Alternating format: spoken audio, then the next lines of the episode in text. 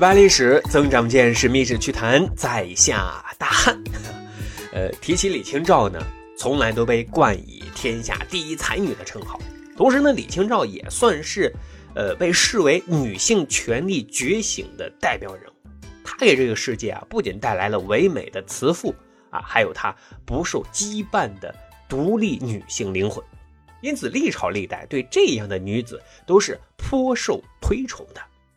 但其实啊，在大宋朝还有一位，无论是从才学、品性，还是文章辞赋，都能与李清照齐名的女子，但是呢，却因为生活作风问题，被遗留在历史的角落里，显得有些落寞苍凉。她是谁呢？她就是朱淑珍，那一个同样文采飞扬、为爱痴狂的奇女子呀。很遗憾。历史上对于朱淑珍的记载太过模糊了啊，就连她出生的地方、生卒的年份、家庭的背景、履历、平生都是没有明确记录的。幸运的是，朱淑珍是一位喜欢将情感、想法、事件抒发于笔端的人，而我们呢，也正好可以从她的只言片语当中，尽可能的去还原她的生活处境跟想法情思。说来呢，朱淑珍应该是出生在一个书香门第啊，父亲应该也是一名领导干部，而且是家庭小资。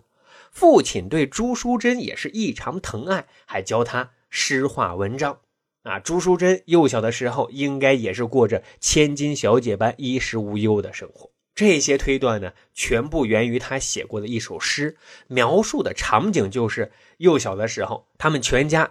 在酷暑的夏日傍晚，一起在花园桂堂纳凉啊！这桂堂啊，就类似于凉亭。这一天晚上，他们一家人其乐融融，抬头能看见皎洁的月光，微风袭来，也能闻到荷花的阵阵香气。啊，你就说吧，没有一定的经济条件跟物质基础，恐怕是很难过上如此惬意的生活吧？也许呢，正是这样的成长环境。加之她本身就是一个浪漫的女子，所以朱淑珍对风花雪月的爱情就显得更加的期待了。很快，她就有了自己的恋人。至于是谁，如何成为恋人的，这些我们均不得而知。啊，我们只能从她的诗文中知道，她深爱的那个男子后来离开了家乡，于是她在心底日复一日的惦念着自己的小哥哥，等待、盼望。对恋爱当中的人来讲，都是一种折磨呀。于是，在朱淑珍的诗文里，开始是“危楼十二栏杆曲，一曲栏杆一曲愁”，啊，后来就变成了“万景入帘吹不卷，一般新作百般愁”啊。就是说，原本是对小哥哥的思念。百转千回之后的等待依旧杳无音讯，那思念就已经变成了离愁，之后就更成了哀怨了。那个时代，男大当婚，女大当嫁，家里人不可能一直让朱淑珍一直等下去，他们可不想亲眼看见小姑娘变成老姑娘。他们为朱淑珍说媒，并且很快让朱淑珍和一个没有留下姓名的小官吏拜堂成亲了。朱淑珍心里一万个不愿意，但是父母之命怎可违呢？朱淑珍应该也自己说服过自己，告诉自己旧的不去，新的不来。她期待自己的郎君可以美仆莫辞雕作器，涓流终见。积成渊，可以鸿鹄羽翼当养就，飞腾早晚看冲天。多么豪情壮志呀！但是呢，他的郎君让他失望了，而且是失望透顶啊！从朱淑珍留下来的诗歌，我们可以隐约的猜出来，这个小官吏他的郎君是一个喜欢钻营世俗。无趣的人，还是一个花花公子，不学无术，大男子主义爆棚的人。他看不懂啊，朱淑珍的这些小情小爱，看不惯天天想着不切实际的罗曼蒂克，所以也是牢骚抱怨一大堆。各位啊，幸福的婚姻大致都是因为夫妻三观趋近统一，有情感的交流，更有情绪的价值。但三观不合，就只剩下鸡飞狗跳了。朱淑珍和小官吏的婚姻一地鸡毛，生活逼得朱淑珍啊成了小怨妇了。据说呢，有一天小官吏酩酊大醉，甚至把烟花女子啊都带到家里。朱淑珍怎么能忍受如此侮辱呢？但是她在那个男权的社会又能怎么样呢？于是他愤恨地写道：“啊。”鸥鹭鸳鸯坐一池，须知羽翼不相宜。东君不与花为主，何以修生连理之？就是说，鸳鸯和鸥鹭本来就不能在一个水池中生活的。春天的神啊，若不为花去做主，还不如不让它生长出那多情的连理枝啊！各位。这是朱淑珍发自灵魂的质问跟呐喊呀！我们在一起是相互的折磨，又为什么还要在一起呢？哀莫大于心死。朱淑珍有了离婚的念头，有了远离这个男人的想法。因为朱淑珍此时以她的才情和文章，已经具有一定的知名度。因此，他的遭遇也得到了时任宰相曾布妻子魏夫人的同情。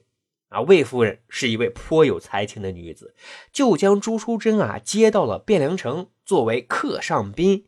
啊，没事呢就谈谈心、散散步，或者啊一起吟诗填词，远离那是非之地，远离那是非之人。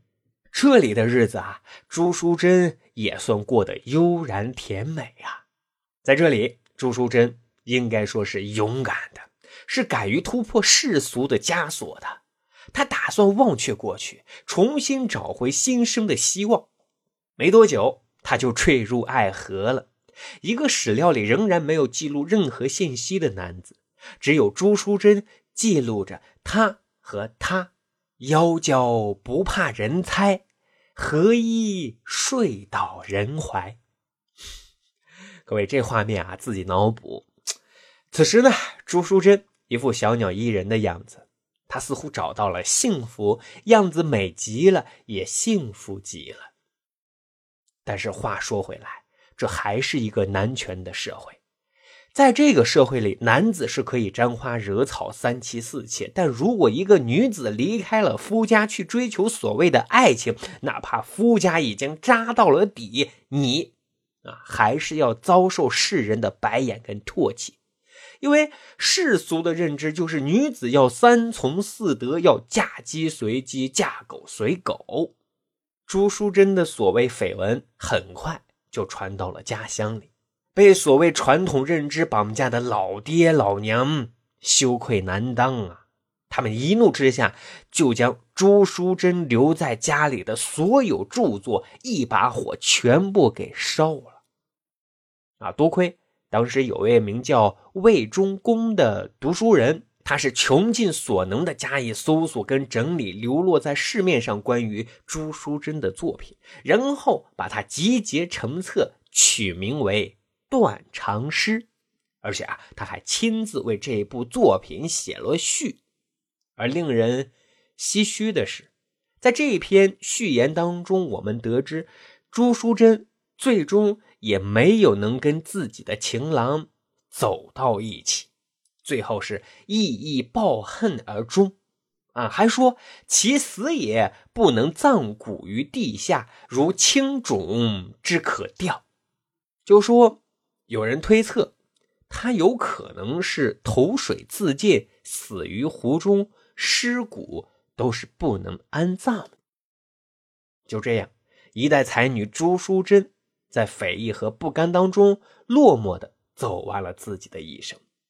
可幸运的是，后来人们通过断肠诗重新认识了朱淑珍，并给予她在文学创作方面的高度认可，以及在女性权利争夺方面的同情和支持。